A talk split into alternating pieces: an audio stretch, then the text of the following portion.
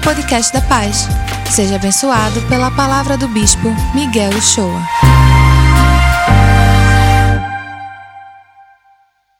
Amém. Amém. Graças a Deus.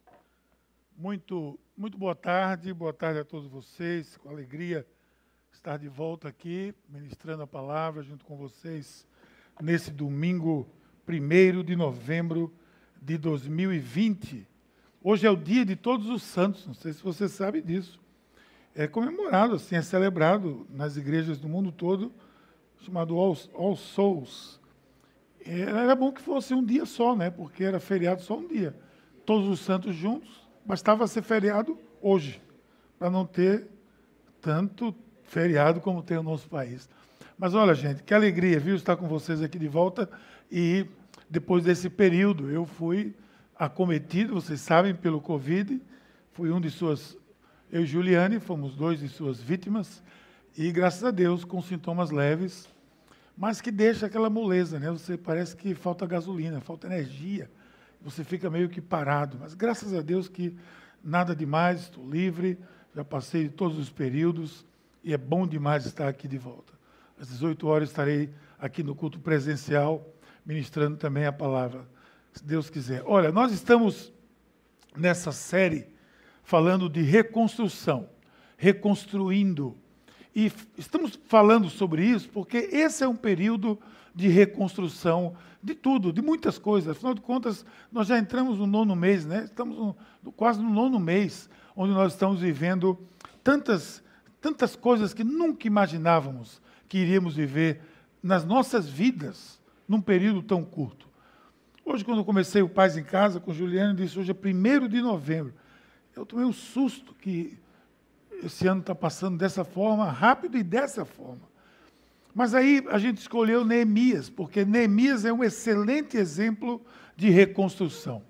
Neemias é, um, além de ser um grande líder, um homem de Deus, ele é um grande exemplo de um planejador, de um estrategista, e nesse tempo a gente precisa muito disso.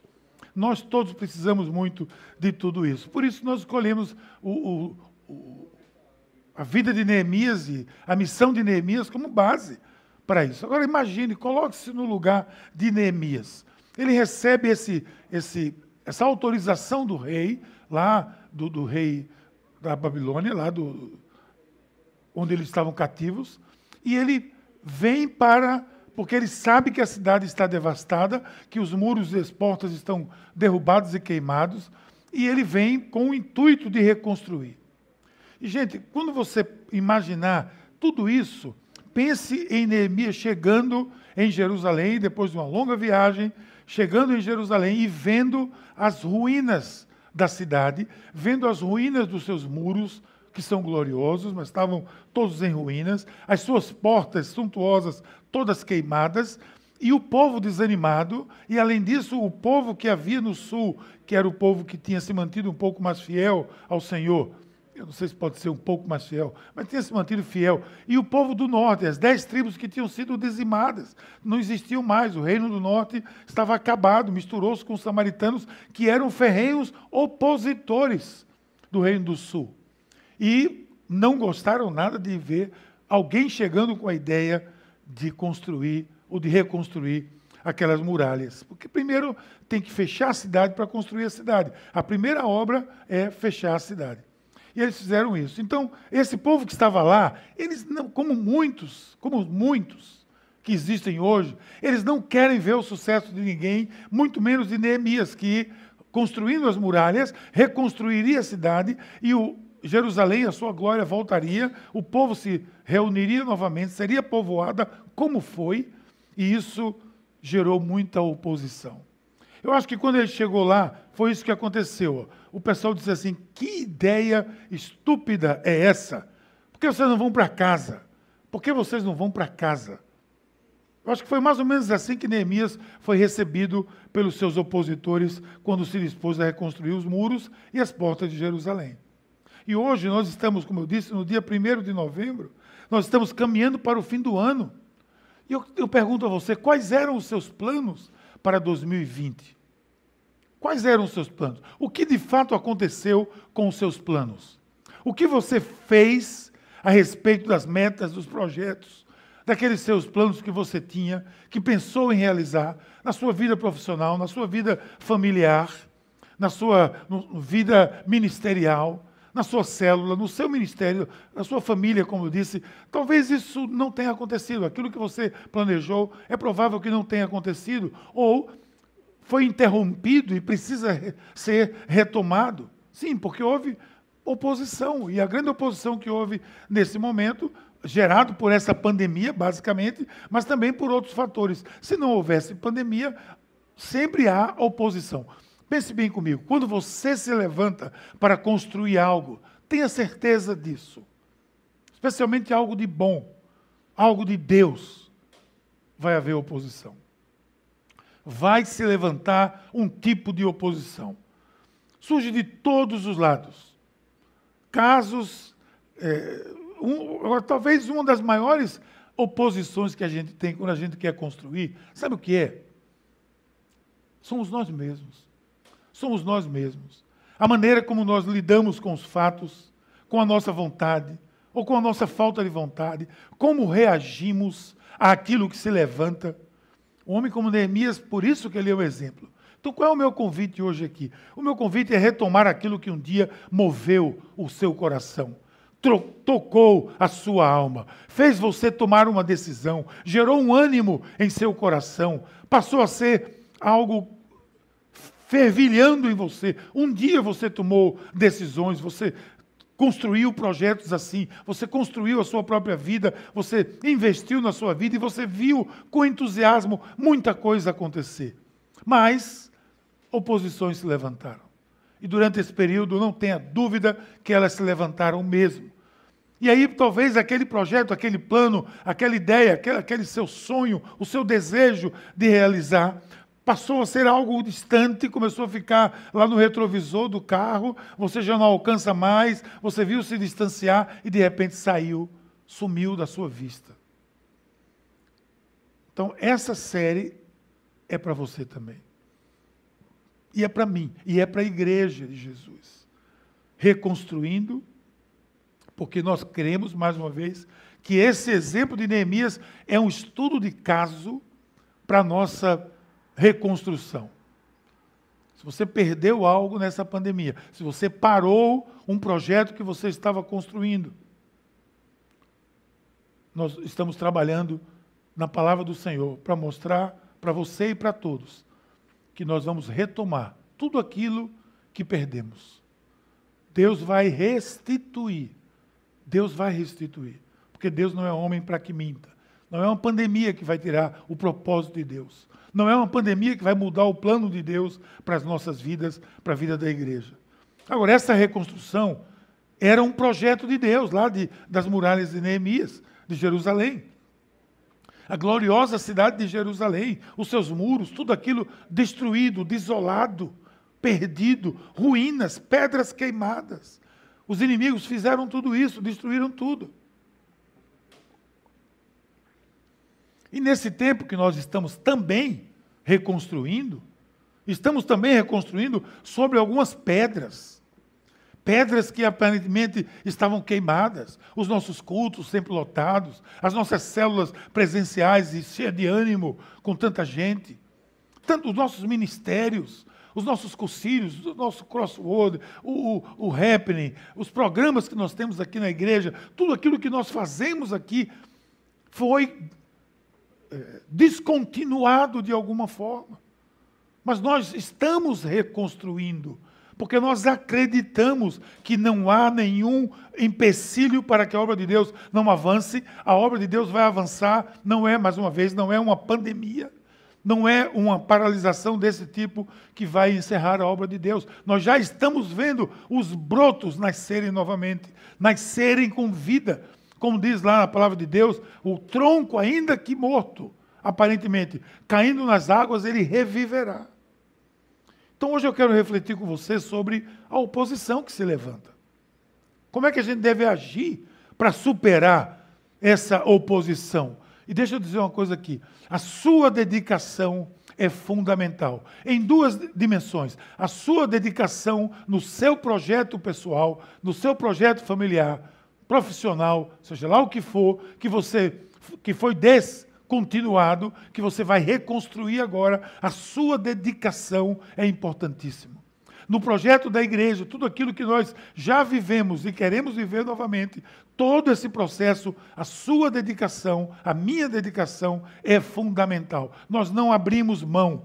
Veja o que o, o profeta, aliás, Neemias diz aqui, está registrado no capítulo 4 que foi lido aqui. Nesse meio tempo, fomos reconstruindo o muro, até que em toda a sua extensão chegamos à metade da sua altura. Vírgula. Olha só pois o povo estava totalmente dedicado ao trabalho. Quer ver uma razão? Primeiro, que era um projeto de Deus. Segundo, o pessoal estava cheio de Deus, dedicado. Essa é uma das razões que aquelas muralhas foram construídas num tempo recorde de 52 dias. Gente, isso foi uma loucura. A cidade de Jerusalém, se você visita a cidade de Jerusalém e as muralhas de Jerusalém, você não pode imaginar que, mesmo que seja uma dimensão um pouco menor, que aquilo se reconstruiria em 52 dias tijolo em cima de tijolo, pedra em cima de pedra e em cima de ruínas destruídas. Então, o meu chamado hoje é para você que deseja reconstruir, mas que está vendo muita oposição se levantar. Eu quero dar a vocês aqui algumas dicas, algumas sugestões para essa reconstrução. Você vai reconstruir pensando assim, ó, quando eu estou reconstruindo, o que é que eu devo fazer? O que é que eu devo fazer quando eu estou reconstruindo? Pois bem, quando Neemias chega junto àquelas ruínas, eu posso imaginar. Ele chegando ali e vendo aquela coisa desolada. Ele foi ridicularizado. Seu projeto foi ridicularizado. Foi motivo, tudo aquilo foi motivado por Deus, e ele estava agora recebendo a oposição dos homens da sua própria terra, mesmo dos misturados lá, mas estava. Olha o que o texto vai dizer. Quando Sambalate soube que estávamos reconstruindo o muro, ficou furioso. Primeira oposição.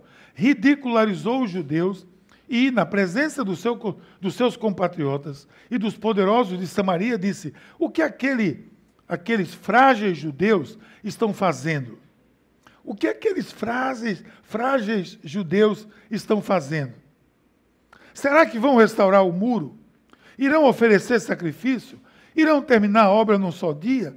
Será que vão conseguir ressuscitar pedras de construção daqueles montes de entulho, pedras queimadas?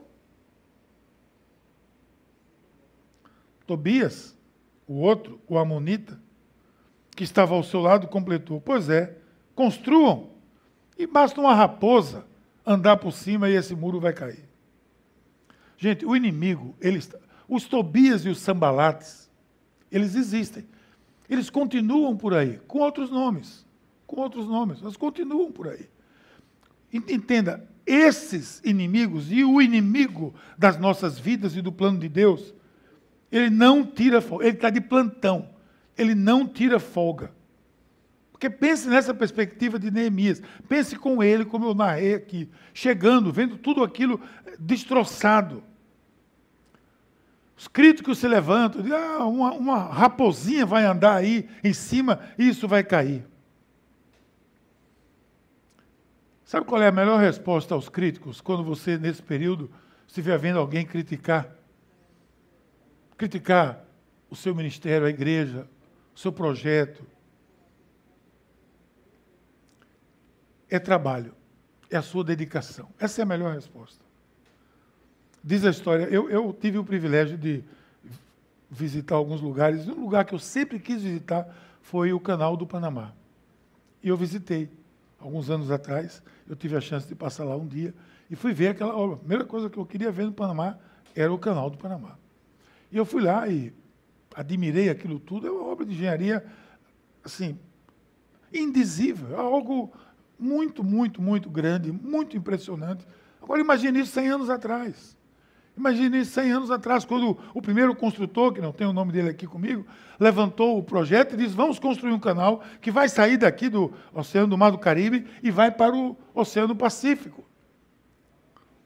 Mas foi motivo de gozação com Sambalatos e Tobias, foi motivo de tanta chacota, começaram, não deu certo, os franceses, depois vieram os americanos, e eles foram assim. Eu, só me lembro de Neemias, porque eu vejo, eu imagino aquele construtor ali, dinamitando aquelas rochas, tudo, e o pessoal dizendo: o que, é que esse maluco vai fazer aqui? Aí a imprensa foi em cima dele, a imprensa foi em cima dele e disse: oh, o pessoal está criticando você. Quando é que você vai falar? Disse, no momento certo eu vou falar. E o que é que você vai dizer para eles? Como você vai falar para eles? O que é que você vai mostrar para eles? Ele disse: Eu vou mostrar o canal. Eu vou mostrar o canal pronto para eles. E assim foi. E hoje o mundo todo, o mundo todo, depende desse canal. Se esse canal não existisse, toda a economia do mundo seria mais lenta, mais complicada. Hoje já são dois na realidade. Já foi alargado. A melhor resposta a esses opositores é dedicação e trabalho. Na história de Neemias existem lições aqui que a gente não pode perder. Oração, disposição e percepção, porque ele era um estrategista, ele via as coisas onde elas não existiam ainda. Como esse homem viu o canal antes dele existir. Enquanto todo mundo via ruínas, Neemias via uma muralha pronta. Não estranhe se você está sofrendo oposição, porque nós temos um inimigo comum. A Bíblia nos exorta que ele está atento. Sede sóbrios, 1 Pedro 5,8. Vigiai, o vosso adversário, o diabo, anda em derredor, rugindo como leão e procurando a quem possa tragar. Então o que é que eu faço quando chega uma oposição dessa? Eu olho para Jesus e me lembro Jesus dizendo: No mundo tereis aflições, mas tenha bom ânimo porque eu venci o mundo. Então Neemias enfrentou radical oposição. Mas vamos lá, tem mais. Quando você está reconstruindo, quando eu estou reconstruindo, tem outra coisa que eu preciso fazer. Eu tenho que estar de joelhos, em constante oração. Você, para construir, você precisa estar em oração. Para reconstruir, você precisa estar em oração. Às vezes é mais fácil construir do que reconstruir. Uma reconstrução, reconstrução, às vezes, é muito difícil. Veja a atitude de Neemias, veja a quem ele apelou. No versículo 4 e 5, depois que esses homens fizeram essa oposição absurda. Ele clamou: Ouve-nos, ó Deus, pois estamos sendo desprezados. Faze cair sobre eles zombaria, e sejam eles levados prisioneiros não perdoe os seus pecados. Neemias estava de joelhos, prostrado, orando ao Senhor. Foi a primeira atitude dele. Quando ele viu essa oposição se formando, ele entendeu que a oposição aconteceria, ele se prostrou de joelhos. Meus queridos, olha, nossos joelhos são e devem ser a base de tudo que fazemos e construímos. Nós somos uma comunidade de fé a nossa fé é alimentada pela esperança na ação de Deus e essa ação é movida pelo fator oração. Essa esperança é movida pelo fator oração. Nesses tempos de pandemia e de tanta, tantas ameaças, obstáculos, oposições se levantando, os nossos joelhos, antes de tudo, devem estar firmes para sustentar essa reconstrução. Nós não vamos superar isso apenas com ivermectina. Não. Nós não vamos superar isso com analgésico e com anti, antifebril. Não. Nós precisamos estar de joelhos, porque nós temos muito mais do que uma, uma enfermidade para superar. Nós temos vidas para superar, para restaurar, reconstruir. Nós temos uma igreja para restaurar e voltarmos ao nosso patamar de ação. Nós temos ministérios, nós temos famílias, nós temos casamentos, nós temos uma vida inteira para reconstruir. E nesses tempos de pandemia, nesses tempos de tantas ameaças, de obstáculos, de oposição se levantando, os nossos joelhos precisam estar firmes para enfrentar essa luta. A resposta vai vir de Deus, não tenho dúvida disso. E é na oração que isso vai acontecer. Eu e você temos enfrentado lutas nessa vida. Essa igreja tem enfrentado lutas. Desafios se levantaram. Mas aqui eu, eu vou chamar aqui algo que eu acho muito bonito. Quem é fiel não foge à luta. O hino nacional brasileiro tem uma estrofe que diz assim: Mas se ergues da justiça, clava forte. Verás que o filho teu não foge à luta, nem teme quem te adora, a própria morte. Não teme quem te adora, a própria morte. Se ergues o, a clava forte, o teu filho não vai fugir à luta. Eu estou olhando nesse sentido. Nós não vamos fugir da luta. Olhando na direção de Deus, eu vou parafrasear isso aqui e dizer: Conte comigo, Senhor, eu não vou fugir da luta. Nessa reconstrução, o Senhor verá que um filho teu não foge da luta. Você não fuja da luta. Talvez você já esteja vendo no retrovisor, como eu disse, os seus projetos. Não fuja da luta. Você é um filho amado de Deus, uma filha amada de Deus. Agora, isso, essa reconstrução, gente, essa é uma batalha espiritual que se levanta em duas dimensões. A principal delas se trava nas regiões celestiais. E não é para infantes, não é para imaturos, não é para acomodados, não, não é nem tão pouco para quem brinca de espiritualidade. É para os fortes, e aqui nós temos fortes. É para os fortes. Essa reconstrução é para os fortes. Sabe quem reconstrói? Sabe quem reconstrói cidades como aqui? Sabe quem reconstrói igrejas? Sabe quem reconstrói vidas? Sabe quem reconstrói os casamentos? Aqueles que se colocam como fortes para construir. Hoje nós estudamos Gideão. No primeiro momento, Gideão, eu estou fazendo um paralelo agora. No primeiro momento, Gideão, Deus disse a Gideão: Você tem 32 mil soldados. É muito. O outro tinha 130 e tantos. O outro exército. Disse, é muito. Pergunte logo quem está com medo e quem está tremendo. E mande de volta para casa. Levanta a mão aí quem está com medo. Sabe quantos levantaram a mão? 22 mil dos 32 que ele tinha. 22 mil com medo. Reconstruir, conquistar, não é para os fracos, é para os fortes, é para o povo de Deus. E aí você conhece o resto da história. 10 mil ficaram. E aí, no fim, só ficou 300. Eu quero desafiar você a orar conosco, a estar em oração. E deixa eu fazer um desafio a você, um chamado. Por que desafio? Porque teria que ser um desafio chamar as pessoas para estarem em oração. Por que é um desafio? Ora, se você é um cristão, se eu sou um cristão, se nós somos filhos de Deus, vivemos por isso, vivemos por essa causa, a nossa vida depende disso, o nosso amor por Jesus é incontestável. Por que é um desafio eu chamar as pessoas para estarem em oração? Não deveria ser algo tão óbvio, tão óbvio que quando eu chamasse, as pessoas disseram, pastor, por favor, pare. A gente já sabe disso, para que o senhor está chamando aí? Quero desafiar você, porque é um desafio, lamentavelmente. Todas as terças-feiras nós estamos de joelhos, de seis às sete da manhã, clamando por esse período de reconstrução no, no, no Zoom, online. Você não sai de casa, você não precisa nem levantar da cama.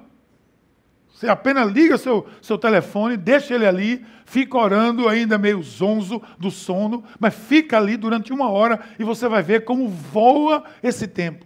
Começamos com um grupinho pequeno, hoje já estamos mais de 50 pessoas, toda terça-feira, de joelhos ali. Tem gente que está na cozinha fazendo café em oração.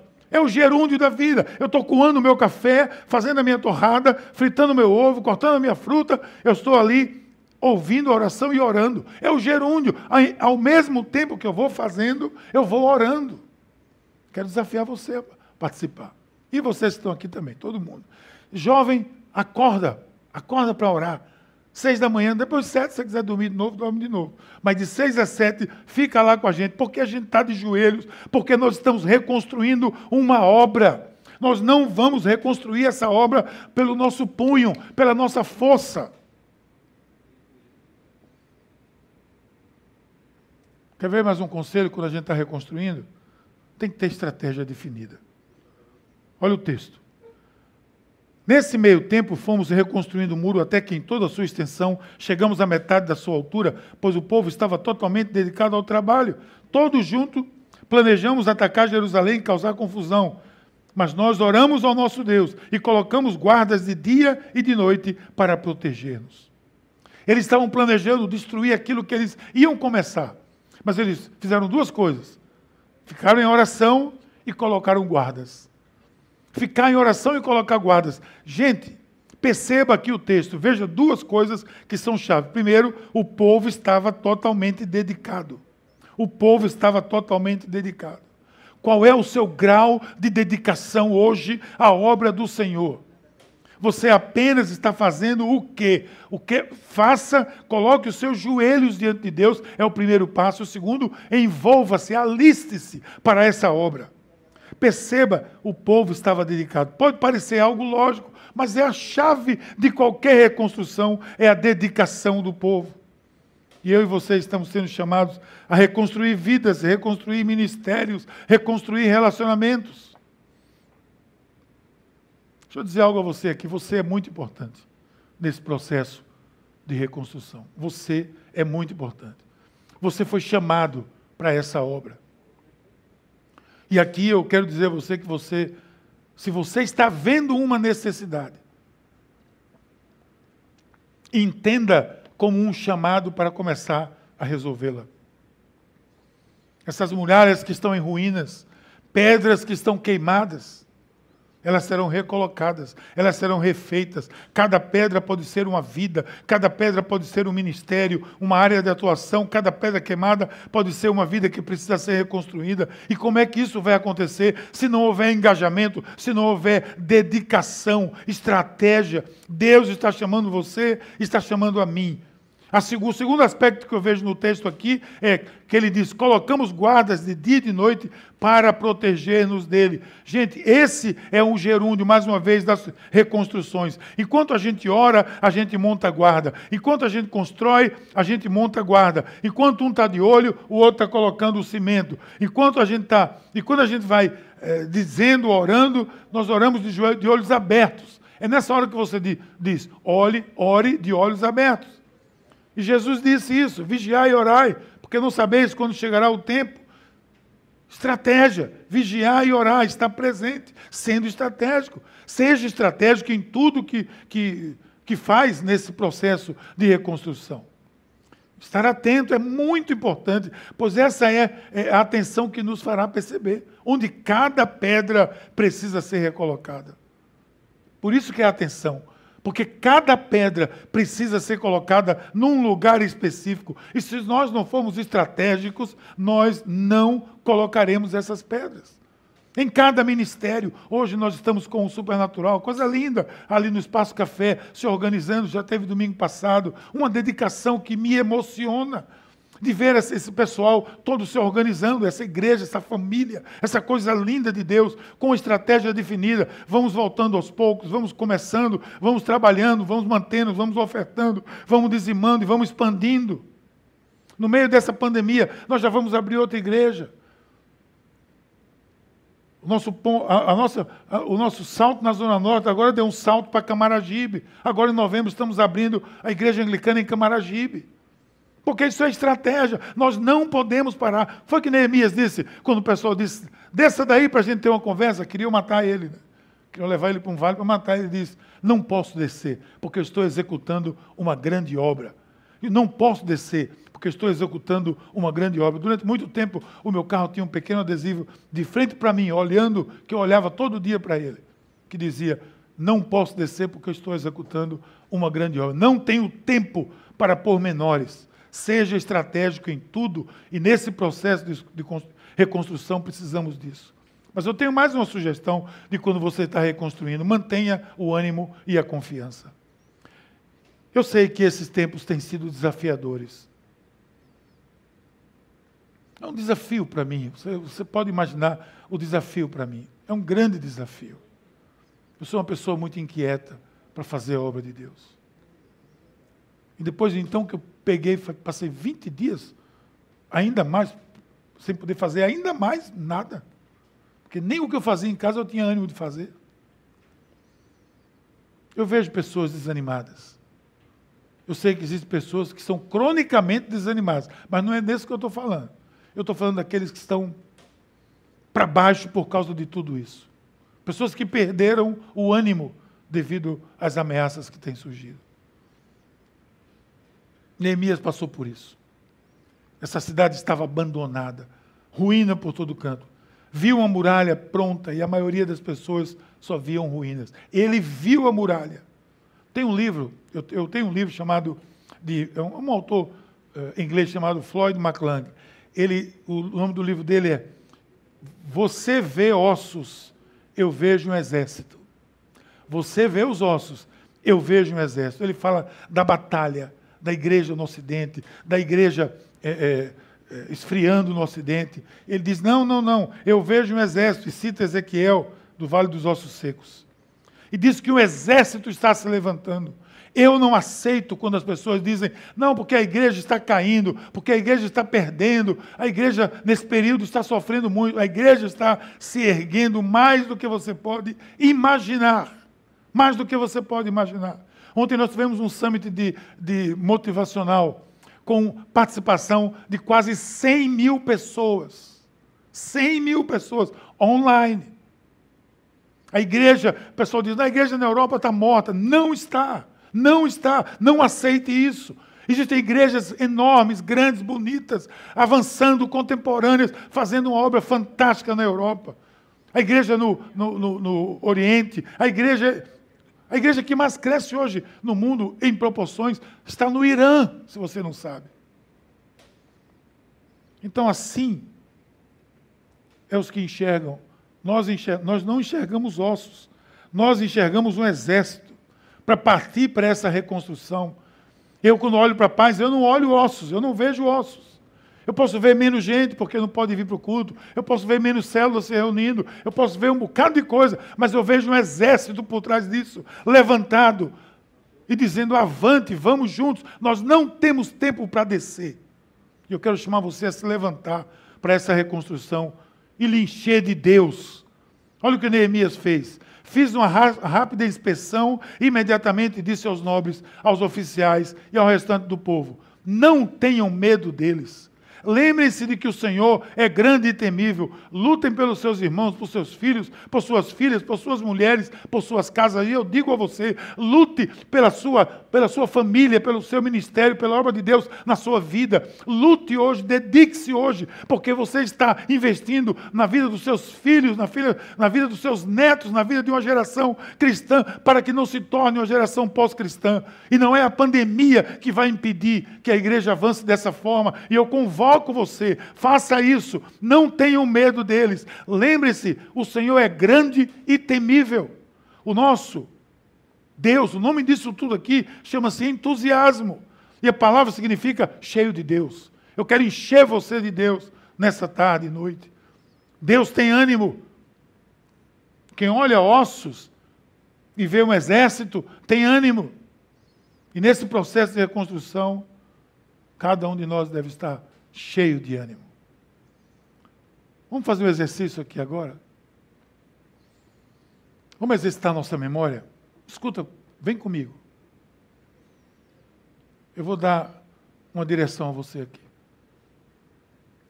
Sabe uma das coisas que eu faço quando eu preciso de ânimo? Eu olho para trás. Eu olho para trás. Mas como você olha para trás para se encher de ânimo? Eu sigo o que o profeta Jeremias disse. Lembro da minha aflição e do meu delírio, da minha amargura e do meu pesar. Lembro-me bem de tudo isso, e a minha alma desfalece dentro de mim. Todavia, no entanto, lembro-me também do que pode me dar esperança. Graças ao grande amor do Senhor é que não somos consumidos, pois as suas misericórdias são inesgotáveis. E ele diz: renovem-se cada manhã, grande é a tua fidelidade. Digo a mim mesmo, o profeta diz: a minha porção é o Senhor, portanto nele porei a minha esperança. É assim que eu, é assim que eu ganho ânimo para fazer a obra de Deus. Foi assim que eu ganhei ânimo durante 24 anos sendo pastor dessa igreja. Foi assim que eu ganhei ânimo como bispo quando me tornei bispo e tinha um punhado de, de um, um, uma diocese aqui em grandes problemas. Hoje nós somos uma província reconhecida no mundo todo. Somos uma igreja que já se multiplicou em quantas? Pare um, um pouco, pense naquilo que pode lhe trazer esperança. Aquilo, vamos fazer esse exercício no dia que você conheceu a Cristo. Que dia foi aquele? O dia que você conheceu a Cristo. Bota na sua memória agora. Vai lá para trás, para aquela igreja, para aquele cursilho, para aquela praia, para aquele lugar. Não sei onde foi, mas eu me lembro do meu dia, na cobertura daquele edifício, na Avenida Conselheira Guiar, quando eu vi o Senhor face a face, quando eu estive com Ele. Eu vou me animando nesses tantos anos que eu tenho com Ele no meu envolvimento na obra, liderando grupos pequenos, juventude, igrejas, plantando igrejas, vendo gente se converter. Que alegria tudo aquilo. Esse é o exercício que me traz esperança. É isso que me traz esperança. Não vou olhar para uma pandemia, não vou olhar para um vírus. Não, eu não sou triunfalista, mas eu sei que o Senhor triunfa. Agora pense naquele livramento naquela libertação, no seu casamento restaurado. Que alegria! Vamos continuar.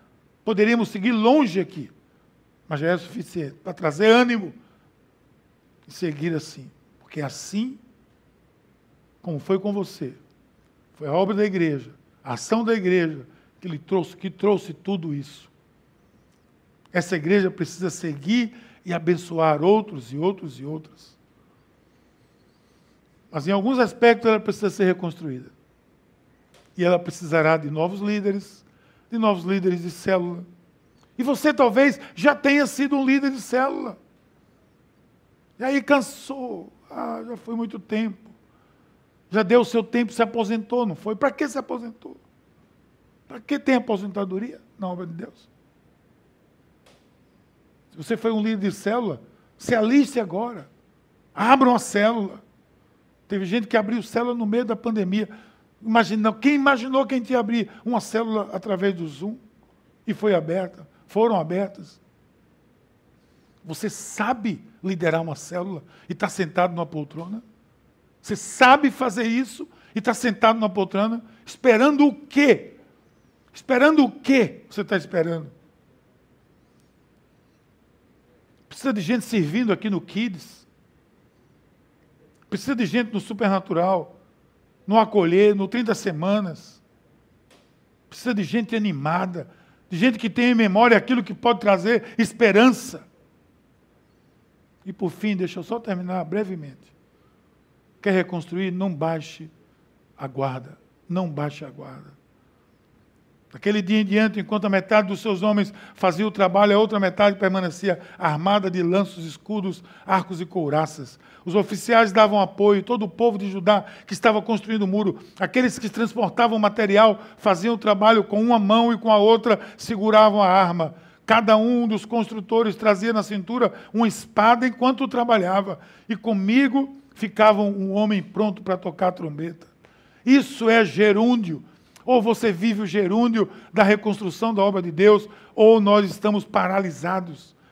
Vou ser breve aqui. Nesse processo de reconstrução, é necessária a compreensão de que seja o gerúndio da vida com Deus. Até porque diminuiu o número de gente envolvida, eu preciso usar as duas mãos, se eu só usava uma. Eu preciso usar o, o, os dois computadores, se eu só usava um. Eu preciso usar mais aplicativos se eu só usava um. Não baixe a guarda significa esteja atento e fazendo aquilo que precisa ser feito. Aquilo para o que você foi chamado. Às vezes eu escuto gente dizer assim: não, Deus mandou eu dar uma parada e escutar só dele agora. Não! Não! Isso não é gerúndio. Quem vive no gerúndio de Deus não para. Vai escutar Deus. Pode escutar e escute mesmo. Porque eu escuto Deus todo dia, mas eu não paro. Não, porque ele agora mandou eu sair de todos os ministérios. Eu não consigo ver Jesus dizendo: meu filho, saia de todos os ministérios da igreja. Eu quero que você fique parado agora. Você está de férias. Gente, crente envolvido não tem férias, não. Aliste-se. Aí o povo diz: essa pessoa, é, a minha atuação, eu vou dar um tempo, porque eu quero escutar de Deus agora. Aí passa não sei quanto tempo escutando de Deus. Que Deus lerdo de falar esse. Porque Deus é tão rápido para falar. Eu vejo aqui na Bíblia, Deus fala no instante e diz as coisas. Claro que todo mundo pode ter um, um tempo sabático. Mas tem gente que vive no sabático. Aí tem gente que não, porque o meu ministério é oração. Aí eu só oro. Eu só oro, só oro, e aí? E não faz outra coisa, não? E não fala de Jesus, não evangeliza, e não vai no conselho, e não vai no, no crossword, não vai no happening, não participa de um, de um ministério de ação. É só ora, ora, todo mundo ora. Vou dar minha opinião aqui. Eu já dei, né? Mas. No meio de uma batalha, eu nunca vi, nunca vi um general dizer assim: você precisa descansar, vai embora, todo mundo. No meio de uma batalha, o general não dispensa ninguém, só os feridos. O meu general, que é Cristo, precisa descer o exército. E não de pessoas que no momento de crise, de luta, de batalha, estejam no estaleiro avaliando se vão entrar em alguma guerra. A guerra já está acontecendo. A reconstrução está em está acontecendo agora. O seu general precisa de você. Ativo, atuante, colaborando com a reconstrução daquilo que um dia lhe alcançou, chamado Igreja de Jesus Cristo. Nós estamos reconstruindo para isso. Portanto, resista à oposição, esteja em oração, tenha uma estratégia muito clara, mantenha o ânimo e nunca baixe a guarda. E aí, a gente vai reconstruir. Senhor, nós pedimos que a tua graça nos envolva e a percepção daquilo que a tua palavra nos diz nos motive a nos levantarmos, nos alistarmos na reconstrução daquilo que tu tens separado para nós. No nome de Jesus. E aí, curtiu essa palavra? Aproveite e se inscreve para receber semanalmente nosso podcast. Nos segue também nas redes sociais, no perfil Somos Pais. E se mora perto de uma de nossas extensões, vem nos visitar. Até o próximo!